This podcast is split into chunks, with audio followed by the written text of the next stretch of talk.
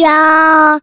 一个相信你的人。欢迎收听《电玩店》，我是店长迪恩。本期节目依然没有人夜配，不过没有关系，这非常像极我们平常录音开场的节奏。那转眼之间，今天遇到的十一月二十四号礼拜五的晚上，然后那就是一个。周末准备要开始的时间，不知道大家心情怎么样呢？那迪恩今天当然呃利用了一个请假的空间，来去参加了一个小朋友的那个运动会，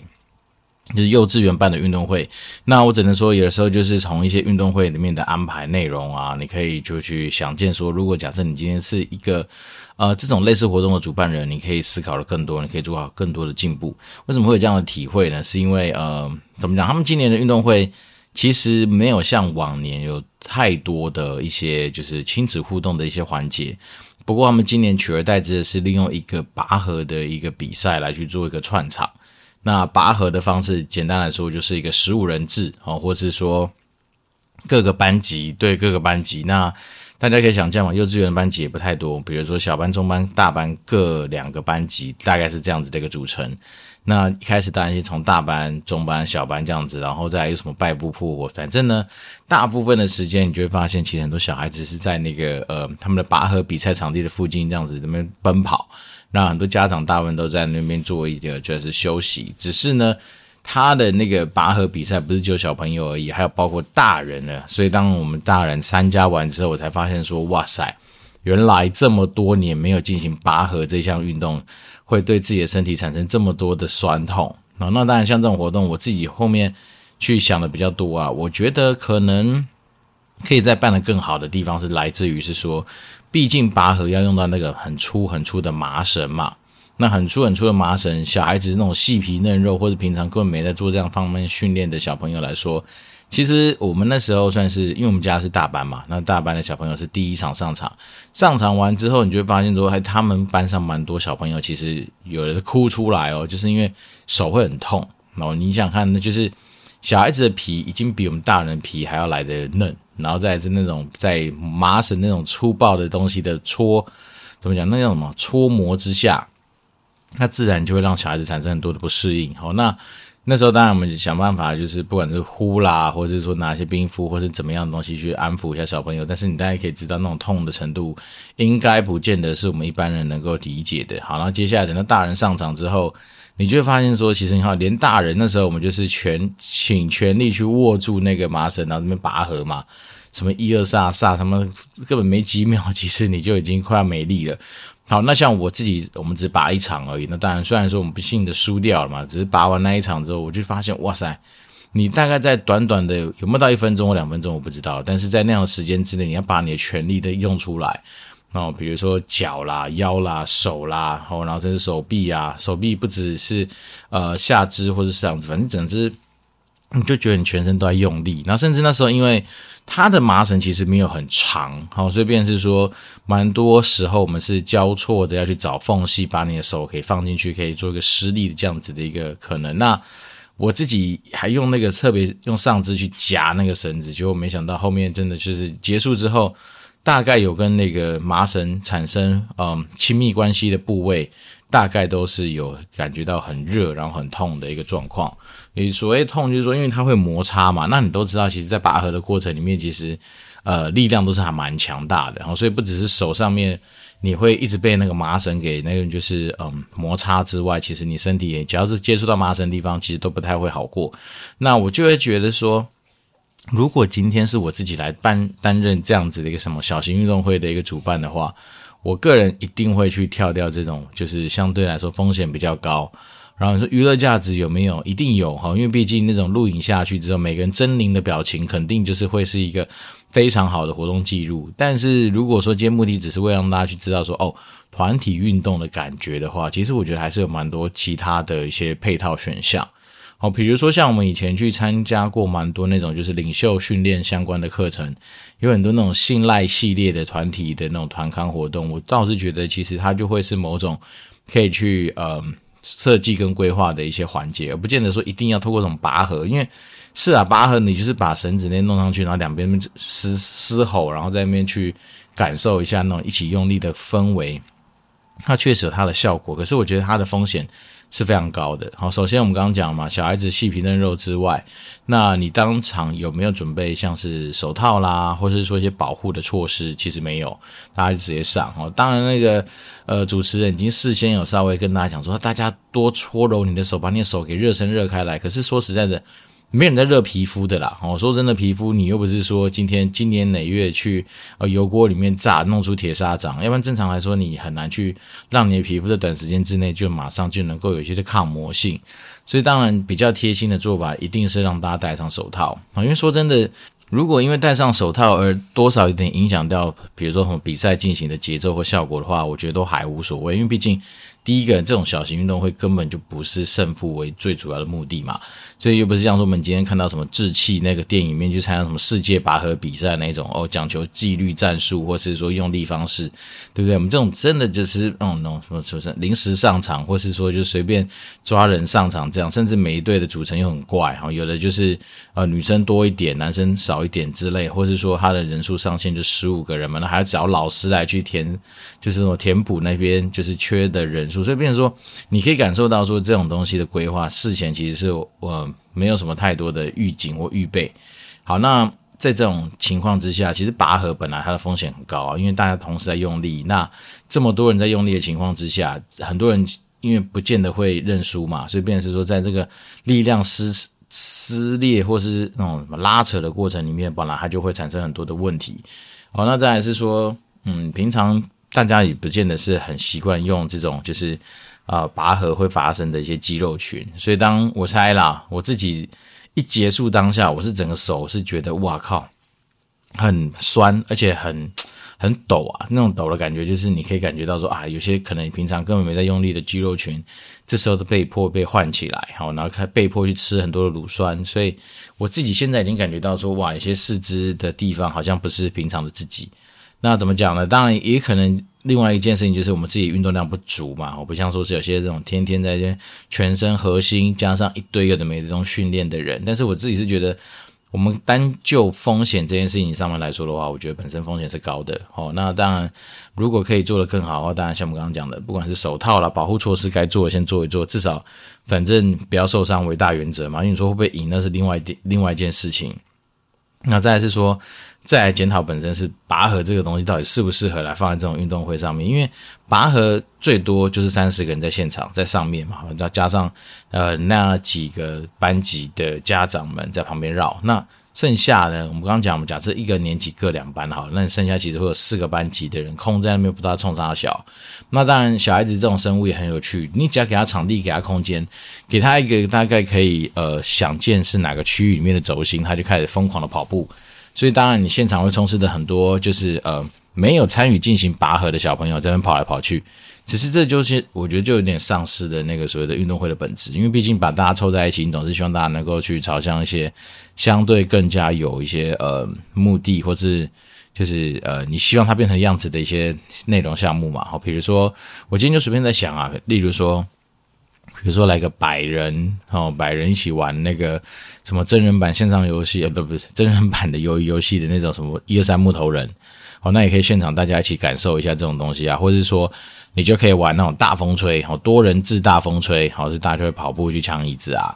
或者是说什么，就是那种什么终极密码的没的，反正你可以去做到很多是那种真的是有些互动在里面的一些环节，哪怕是你找什么支援前线，让小朋友这边帮忙收集东西，去跑步，去把东西给完成，其实这些东西都可以达到所谓的团体合作的目的，但是不一定要去冒这种，比如说啊、透过呃拔河才能够产生呃拔河这种风险才能够产生的效益啊，所以我自己今天参加完之后就觉得嗯。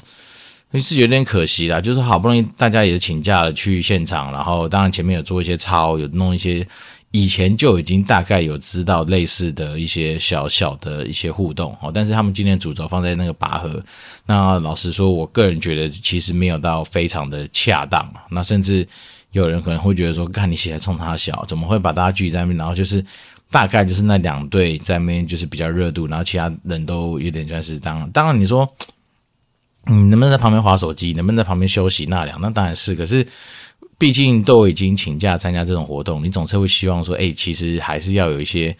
至少全程参与个八十七 percent 吧，对不对？八十七八不能再高了，类似这样子一个状况。可是今天的感觉就是到了拔河环节之后，这样将近一个多小时的时间，其实你没什么时间那边动哦，没有什么事情啊，其实大家就在那边等待啊，坐在那边跟小孩子这边互动之外，那好不容易上场一下，我觉得其实哇靠，我相信应该有不少的家长，搞不好明天跟我应该会差不多，就是你可能会有些地方会觉得非常的累，非常酸痛。那我觉得这个东西，嗯。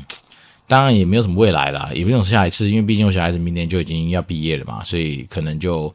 嗯，就就是放在，我们就放在空中，随便跟大家闲聊一下。好，对，那生活之中本来就是有很多这种东西可以去，呃，见不贤而内自省啊。然后说，如果你今天自己是一个活动单位的主持人或主办方，你可能会要怎么去把很多活动再更尽善尽美？因为我觉得其实像。我们平常在工作上面，有时候就是去办活动，那不外乎你就是要把握说这个活动的目标跟目的，然后在这个目标目的之下，你当然可以做到很多相对应的一些操作。然后那当然又不要去承受这种比如说比较高风险的一些东西，当然都是我觉得风险跟效益还是要去做个评估啦。也就是说，你今天如果背负了这么高的风险，那当然你一定要一定的程度的效果，那才会值得去冒这个风险嘛。好，就我这样，那拔河好像。不知道大家有没有印象哦？这样之前不是有一个在那个什么大直，就是那个呃什么河畔公园还是哪里，不知道办那个万人拔河比赛嘛？你就知道那多恐怖。他们那时候不是因为拔河绳子断掉，然后大家很多人是用夹在那个绳子上面嘛，所以当呃万人的力量同时发动的时候，然后绳子断掉的时候，很多人的手臂当场就不见了。你就知道那个绳子它的那个切割的力力度之强。或者说，因为透过很多人拉扯之后所产生的那个就是力量是很恐怖的，所以我记得那个是一个曾经蛮大的一个社会案件嘛，就是很多人因为拔河当下就受重伤啊，而不是手臂直接被扯断，或是说就是现场其实就是呃，反正就是哀鸿遍野啦，所以你就知道说这种东西，当力量跟力量碰撞的时候，往往很多时候你真的不知道到底它会发生什么样的事情。哦，所以便是说嗯。这东西真的很两难，那我只能说保护措施尽量做好吧，至少发个手套嘛。对，发个手套，你用手套去跟那个什么麻绳去摩擦，总比你自己的肉去跟麻绳摩擦一定会好比较多。好，那最近的生活，当然除了我们今天去参加这个什么啊运动会之外，当然台湾的大事还是那个啦，就是什么呃总统参选嘛，蓝白合啊。那今天不再跟大家讲政治，因为我觉得讲政治这种东西，像我自己有隐身在很多不同的社群里面，哦，有长辈群的，然后有些什么不同党派群的，你就发现说，干，怎么会有些人就是啊，算了，反正不同立场啦。那有时候真的是睁眼睛说瞎话，那就算。那今天为什么会提到这个议题？是因为刚好我有点想到说，反正他们那时候昨天晚上不就那个武汉肺炎嘛，我就那几位大头们，然后在那边讲了一堆最后没有公司的玩意儿，然后大家就流行一个昨天的。那个名词叫武汉肺炎嘛，武是一二三四五的武，然后汉是汉人的汉，然后肺是废话的废，然后言是言论的言，就武汉肺炎。我觉得个人觉得蛮有创意，蛮好笑的。我觉得双关语就是要用在这种地方。好，那不是重点，而是我在想说，他们当时一直纠结在民调、民调这件事情上面。其实我都在想说，其实这一件事情，呃，我们先不管今天到底蓝或绿，而是说我们可以去针对他们那种问题的设计本身，你大概就知道说，真的是有他的一些状况。好，这呃这边也可以跟大家分享一下，就是说，如果说我们今天有时候在做论文啊、研究的过程里面，其实很多时候你的题目怎么设计，其实你大概就已经。可能也知道说，它大概结果会朝向你想要捏出来的样子。我们举这次的例子来说好了。虽然说我本人没有接到那个什么电话民调，因为毕竟我们家里连市话都没有。身为一个新时代的年轻人，家里有个市话其实是一件很奇怪的事情，因为毕竟人人都有手机的情况下，去弄个市话又要缴那个基本的费用，然后家里又要装一只桌机。其实如果不是公司行号，老实说，现在有太多网络的一些电话方式或联系方式可以取代市话。好，所以我先说我没有接到市话的那个电访，但是。我记得好像在网络上，我都有看到一些类似的那种，比如说什么去做那种呃民调的问题。那他的民调问题都是这样问嘛？比如说，呃，你觉得侯科配赢过什么呃赖清德的那个几率哦、呃，是不是比较大？好像他的选项就是是或否。然后你觉得呃科侯配赢过赖清德选项是不是比较大？是或否？其实我觉得这件事情本身就很怪异啊。就是说，如果聪明如迪恩这样子的人的话，你多少你应该感受到说，啊，你既然其实你都已经要去问说这两个人到底是呃谁当主谁当从的话，你其实问卷不用那么麻烦的去设计成这个样子啊，因为你一定是假定说你们今天就是来胜选的嘛，对不对？所以你应该是把他跟那什么赖金德有的没的那些比较，其实根本就不需要放进你的问卷里面，你应该直接说，请问由谁来担任总统候选人？好，较为恰当。然后一柯文哲，二什么侯友谊之类的，好，或者是你更直球对决嘛？请问你支持谁来担任总统候选人？侯友谊、柯文哲之类的。其实你可以是把那个呃问题不要变成是什么是非题，你就直接直球对决啊，你就不用把一样的问题翻成两个题问题啊。像我刚刚不是这样吗？你就把选项设成柯文哲、侯友谊，这样不就结束了吗？对，所以你到时候开你开民调出来，结果也很简单，反正。好友宜多少，柯文哲多少，反正加起来就是一百嘛，所以可能五十五十五对四十五，或是多少这样，所以不是去搞那个什么他妈的，就是那种哦，我觉得很多此一举的这种问题，比如说呃，你觉得侯科配赢过呃赖清德的几率是否比较大，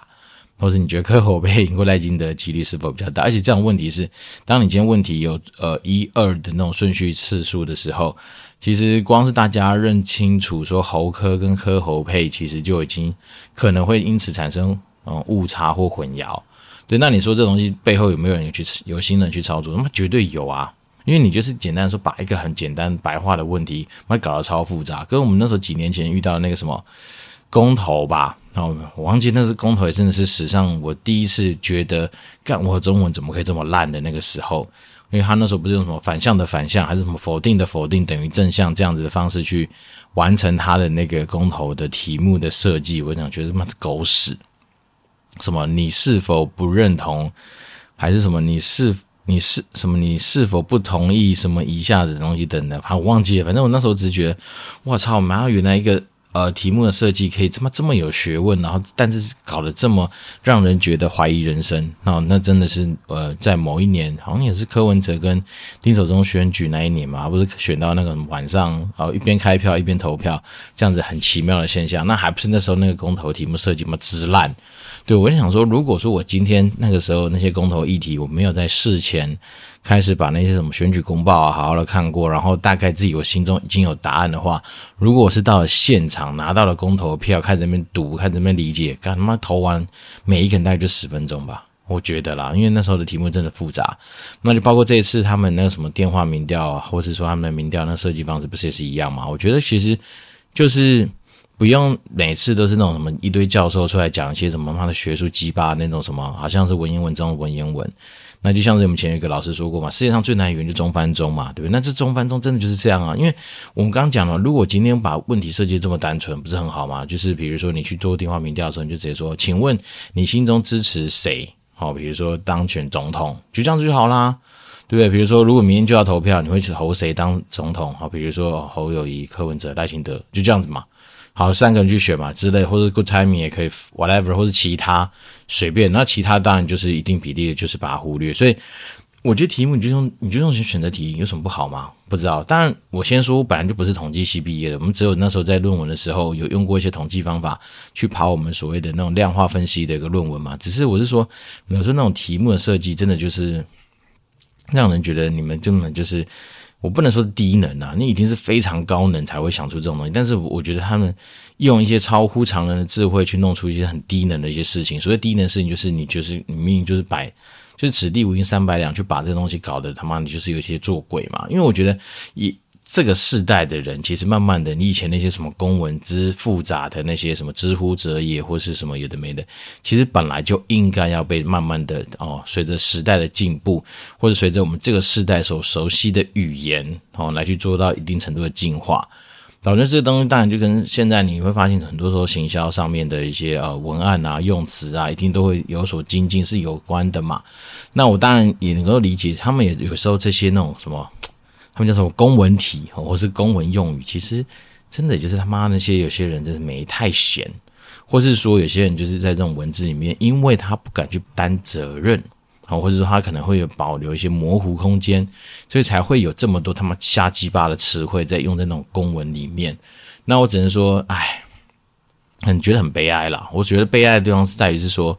我们都知道这个东西明明就是看起来不是那么样子的一个，嗯。直觉或是直白哦，但是偏偏我们很无奈，就是又还要在这样的游戏规则下去走。那当然，今天各各路人马都稍微呃尘埃落定了嘛。好，比如说什么柯文哲配谁，侯友宜配谁，然后呃，当然赖神本来就已经有他自己的那副手人选。那 Good Timing 就是宣布说，哎呀，他就可能就是不选了嘛。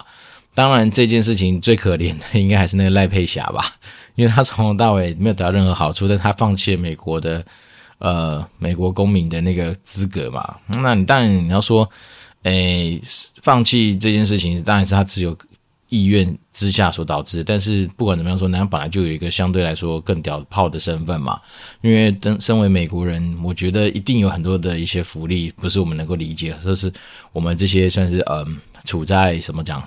战争比较危险的地方的人，然后说没有拥有到的一些安定性嘛。对啊，只是说他真的是比较虽小啦，就是说被一个人找进来，然后最后搞到最后。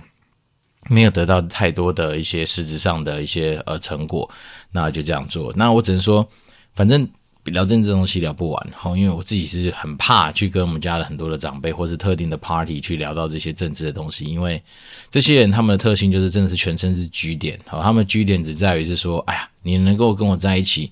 我怎么说是居点很有趣哦，你只要是讲到他们认同的东西，妈也马上高潮。啊，你只要碰到他们觉得不接受的那种言论，好，even 说你可能也不是讲对他们支持人不好，你只是讲你觉得谁比更好，干他就整个就是高潮，所以我觉得这也是很麻烦的一件事情。所以当然我在我们家是尽量不碰政治的话题。那我今天当然也不是要去讲解政治相关的事情，因为本来我就我自己有自己的想法没错，可是我只能说，诶，单就我们自己在看到这种所谓的。我们国家出版的，或者说这种呃，不管是相对比较呃公家机关所推出的这种嗯问题，你都会觉得很匪夷所思啊。我自己是觉得很匪夷所思，就是明明这么简单的东西，对，因为真的你把很多东西单纯化不就好了嘛？为什么要搞得他妈这么复杂？像我那时候第一次诶去做网络上的一个什么，就类似意见调查的那个回填的时候，我就发现说，干这种东西我怎么一开始还选错？还好他可以改，所以就说，你看，连我们自己都会不知道说一开始他们什么科科喉喉科的差异在哪里，那何况你今天如果今天问到的是什么五六十岁的人，所以我觉得其实问题根本不在于说你们要不要去争纠结，或是症结在那些什么什么误差范围啥小的，你应该是从源头这个题目怎么设计就先来检讨吧，对，那当然如果说。本来这个游戏规则就已经是一个相对不公平的情况之下呢，大家还认同的话，那其实我觉得其实本来就不是在一个公平的一个擂台上面，倾斜擂台上面打，那你当然本来就会有一定的程度的呃这么这样子的僵局的状况了，所以只能说，嗯，政治闹剧就继续看下去吧，反正离选举也没有多久啦。那我只能说，从这次的事件里面，你会发现其实最大的赢家一直来都是那些活动公司啦。好，比如说帮 Good Timing 帮任何人去办什么造势呃晚会啦，或是一些什么宣传活动啊。你现在看，现在有时候那个小黄上面还有那些 Good Timing 的那个呃包车吧，包车的广告，那些文案输出多少钱呢？你那些那什么就是户外看板啊，然后一些什么转角的一些。呃，外招啦，等等等，这些买都是要钱呢。然后那时候，Good Timing 不是为了收集连署书，到处去租一些临时的空间，那都是钱呢。虽然说我们知道他非常有钱呐，只是不能说，哎，反正 很多航空公司他们能够生存下去，真的很有趣，都是利用选举年的时候来赚这种选举财。那我只能说，反正最近的生活就是看着这些东西，你就把它当成是某一种呃女性节目在看待吧。但是我只能说。生活之中真的是处处都是行销的玩意儿，好像我们今天早上参加那个运动会，其实你就会知道说，在活动的举办，它本身也是这种行销的一个规划嘛。我们不要讲行销哈，它本身就是某种规划能力上面的一个展现。然后像是我们自己看到那种问卷的设计，你也会知道说，其实有的时候，嗯。怎么讲？也不能说明眼人自知啦，只是说你今天有时候看到人家设计出来的东西，你都会觉得说他妈，你这些老师有些呃专家学者，他平常会吹嘛，怎么讲讲的自己妈多厉害？就设计出来的东西，我觉得根本超低能的。我觉得低能点就来自于说，你根本让一般人就不太能够轻松的理解。你可以说对啊，我这东西逻辑对啊，我这东西写出来的东西会这样子啊。但是我心想说，你妈你白痴，你平常在讲话时你会这样讲吗？就像是很多人会说，我们有时候呃什么 Chinese English 就是那种中文式的英文很怪异，就是因为你他妈讲出来就是不，人家不会这样用的做法嘛。对，那你平常讲话，你也不肯去这样讲，那你为什么在设计这种东西的时候把搞得他妈就跟人就是距离很远？对，所以我觉得这东西就是很荒谬啦。但是啊、呃，让我们抒发一下，反正利用周末前的时候，当然感恩节我们还在以感恩的心情，我觉得谢谢这个世界上有他妈这么多奇奇怪怪的人事物，让我们知道说我们自己其实活着一定有一定的价值，至少我们有办法去明辨一些是非。但是不要过来跟我站一些什么政治立场或者有什么没的东西，或他们背后的用意，你多清楚多屌。好，那我的态度跟古来一样，你最棒，你超棒，但是你不要影响我，因为我不会去影响你，我只是在给你抒发我自己的想法。那我只是觉得说，你如果平常真的讲话这么屌，就是用这种方式去问别人说，呃，反正你去看他问卷就知道。你如果你是用这种方式去问问题的话，我只能说你真是奇葩。因为在我自己的生活之中，至少是没有发生过这样的事情。对，所以我才说，我们自己有时候看到这种东西，就去想想，就是你今天不可能在你自己所举办的活动里面去搞这些有的没的话，那当然你就会知道说这些东西的出现，有时候往往是很有趣的。好了，那不管怎么样，先祝福大家有个愉快的周末。就是电玩店，我是店长迪恩，我们就持续保持联络喽，拜拜。